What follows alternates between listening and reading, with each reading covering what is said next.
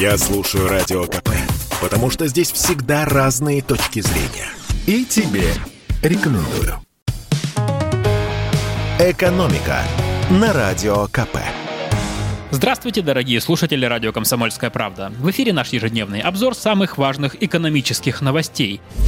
И главная экономическая, даже не новость, а скорее тема на сегодняшний день – это налоги. До 1 декабря надо заплатить налоги за свои квартиры, участки, автомобили, яхты, самолеты и прочее имущество, которое значится у вас в собственности, иначе пойдут пени. Давайте я коротко напомню вам, за что нужно платить и откуда берутся цифры. Итак, налог на имущество. Он берется за квартиры, жилые и садовые дома, гаражи, машиноместа и хозпостройки, которые оформлены в собственность. За неприватизированные квартиры, кстати, налог не взимают. Рассчитывается этот налог так. Если каждый из этих объектов имущества стоит меньше 300 миллионов рублей, то ставка налога не превышает 0,3% от его кадастровой стоимости. Но конкретные ставки утверждают региональные власти. Например, в Москве квартира кадастровой стоимостью до 10 миллионов рублей облагается по ставке в 0,1%, а квартира ценой от 50 до 300 миллионов уже по ставке в 0,3%. А вот недвижимость, э, чья кадастровая стоимость превышает 300 миллионов рублей, облагается уже по ставке 2%, причем по всей стране. Некоторые категории россиян имеют льготу по налогу на имущество. Например, это герои Советского Союза и России, инвалиды первой и второй групп, инвалиды детства, ветераны, чернобыльцы, военнослужащие и некоторые другие льготники.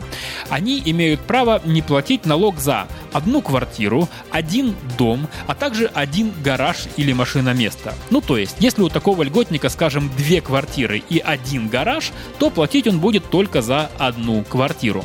Еще один вид налога, который нужно заплатить до 1 декабря, это земельный налог. Он берется за участок, который вам принадлежит на праве собственности. Здесь, опять же, точный размер налога устанавливает регион, но налог в любом случае не выше, чем 0,3% от кадастровой стоимости земли, если она не используется в предпринимательской деятельности. И здесь тоже есть льгота не нужно платить за 6 соток земли некоторым категориям льготников, например, героям Советского Союза и России, полным кавалерам Ордена Славы, инвалидам первой и второй групп, детям-инвалидам, ветеранам, чернобыльцам, пенсионерам и многодетным семьям. И третий вид налога – это транспортный сбор. Он берется за любой личный транспорт. То есть, как правило, это автомобили и мотоциклы, но если у кого-то из вас есть самолет, вертолет, яхта, катер, снегоход или другое транспортное средство, этот налог тоже надо платить. Рассчитывается он в зависимости от мощности двигателя и вида транспортного средства. Для машин стоимостью от 3 миллионов рублей, список которых каждый год составляет Минпромторг, применяется налог на роскошь. Для них обычная ставка умножается еще и на повышающий коэффициент, который зависит от цены машины и года ее выпуска.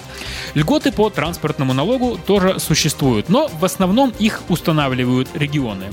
Например, в Москве в число льготников входят э, герои Советского Союза и России, ветераны, чернобыльцы, опекуны детей-инвалидов, владельцы владельцы легковушек с мощностью двигателя до 70 лошадей и автомобилей с электродвигателями. Так вот, если не заплатить эти налоги как можно скорее, то со 2 декабря пойдут пени.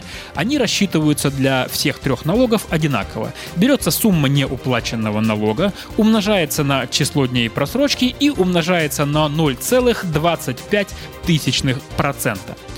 Чтобы заплатить все свои налоги, вам не нужно ждать платежку. Проще всего заплатить их, естественно, на сайте налоговой. Причем для этого там даже не нужно заводить личный кабинет. Просто открываете сайт налог.ру, нажимаете «Войти через госуслуги», вводите свой логин и пароль от госуслуг и все. Вы увидите нужную сумму и сможете ее сразу оплатить. И спать, как говорят в налоговой, спокойно. И в завершение выпуска буквально несколько слов о пособиях. Как сообщили в правительстве, с 1 января россияне смогут автоматически, без заявления, получать выплаты по временной нетрудоспособности либо по беременности и родам. Для этого будет достаточно только электронного больничного листа. Премьер-министр Михаил Мишустин на совещании с вице-премьерами пояснил, что с нового года все медицинские организации должны будут размещать больничные листы в федеральной информационной системе соцстрахования. Так что больше не придется ходить по инстанциям, чтобы получить единовременное пособие при рождении ребенка. Сведения поступят автоматически из единого государственного реестра ЗАГС. Экономика на радио КП. Это спорт не прикрытый и не скучный. Спорт, в котором есть жизнь. Спорт, который говорит с тобой как друг. Разный, всесторонний, всеобъемлющий. Новый портал о спорте – sportkp.ru О спорте, как о жизни –